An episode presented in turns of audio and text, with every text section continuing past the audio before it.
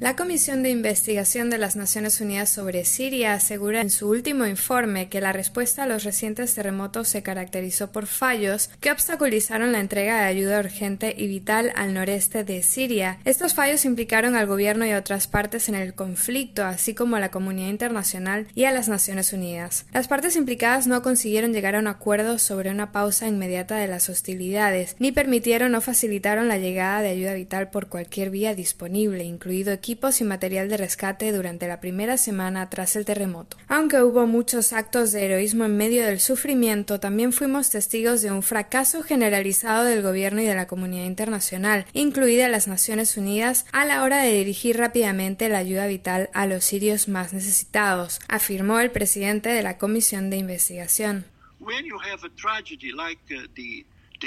Cuando hay una tragedia como el terremoto en Siria, las víctimas y los sobrevivientes necesitan recibir ayuda humanitaria. Esperamos no tener que volver a esperar la decisión del Consejo de Seguridad de la ONU para llevar ayuda humanitaria a Siria.